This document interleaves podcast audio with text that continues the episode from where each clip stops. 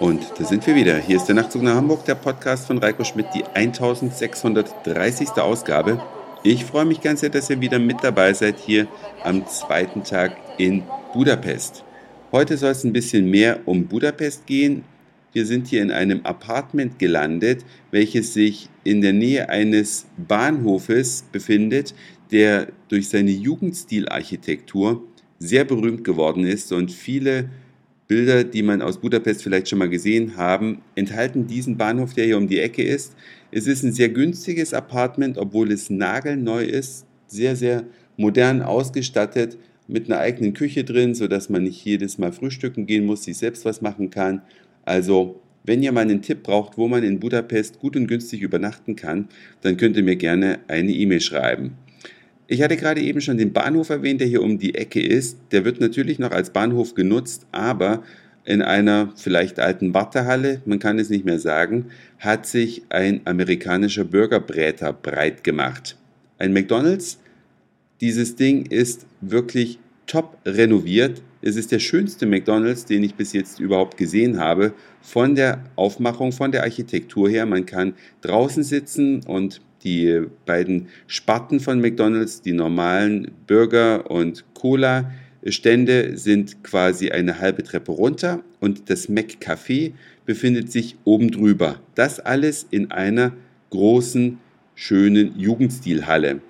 Obwohl ich sonst nicht so ein Verfechter von McDonald's bin, kann ich nur eins sagen, wenn ihr mal in Budapest seid, das lohnt sich, da mal reinzugehen, sich das anzugucken und vielleicht auch raus in den Garten zu setzen. Das Wetter ist ja dementsprechend. Wir haben heute hier schon eine Temperaturanzeige von 28 Grad gesehen. So warm äh, ist es wahrscheinlich nur, weil die Sonne auf den Temperaturfühler drauf geschienen hat. Aber ich denke mal so 24 Grad im Schatten, das sollte hinkommen. Was kann man alles in Budapest machen? Man kann sich natürlich hier die schöne Basilika äh, anschauen. Die kann man besichtigen in der Nähe des sogenannten Elisabethplatzes, welcher hier Erzsébet Tér heißt.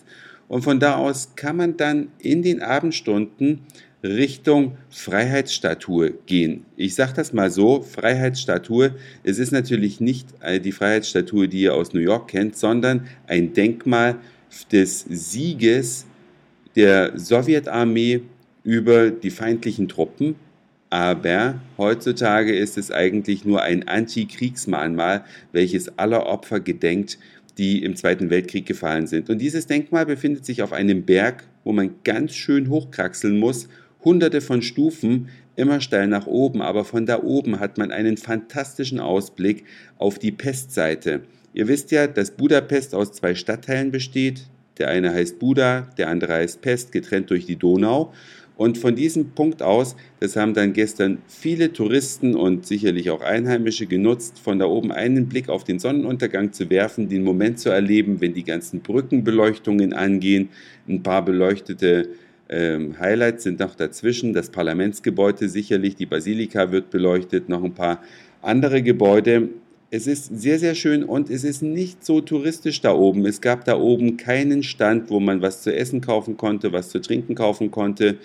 Zwei kleine Stände mit Souvenirs, die sind da gewesen, aber ansonsten ist es eine relativ ruhige Ecke.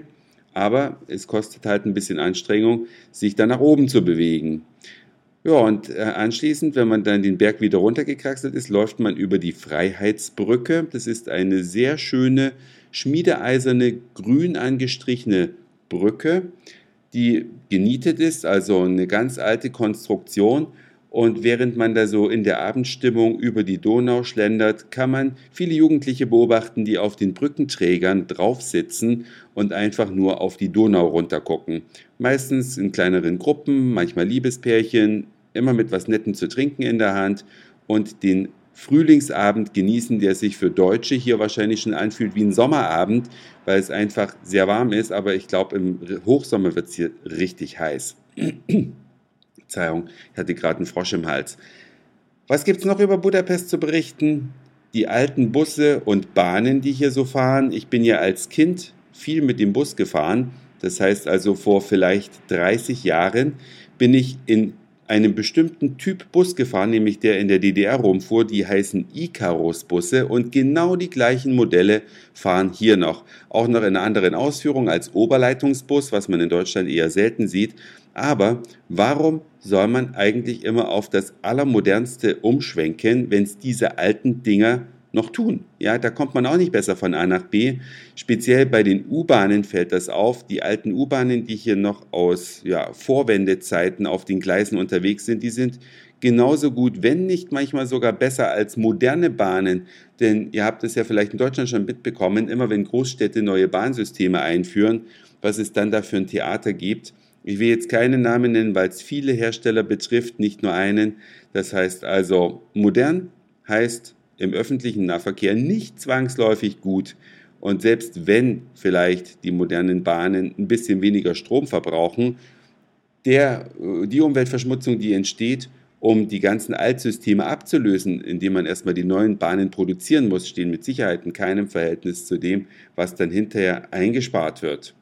Ansonsten, was macht man noch so als Tourist, wenn man unterwegs ist? Man lässt sich vielleicht überzeugen, dass man mal Putzerfische an seine Füße lassen sollte. Man läuft ja so die Einkaufsstraßen lang, wird überall angesprochen, ob man nicht vielleicht ins Café reinkommen möchte, ob man nicht vielleicht das ausprobieren möchte und so weiter. Und an einem ja, Kosmetikladen kann man es noch nicht mal nennen, sind wir heute angesprochen worden, ob wir nicht für den Sonderpreis von 10 Euro für zwei Personen mal 10 Minuten die Füße in so ein Wasserbecken halten wollen, wo solche Putzerfische dann an den Füßen dran rumknabbern. Es ist eine lustige Erfahrung. Ich glaube, es bringt nicht viel, wenn man da bloß zehn Minuten sitzt und da nur so wenig Fische drin sind. Aber das Gefühl an den Füßen, Fische zu haben, die da dran rumknabbern, die Erfahrung sollte man mal gemacht haben. Das war's für heute. Dankeschön fürs Zuhören, für den Speicherplatz auf euren Geräten. Ich sag Moin, Mahlzeit oder guten Abend, je nachdem, wann ihr mich hier gerade gehört habt. Und vielleicht hören wir uns schon morgen wieder. Euer Reiko.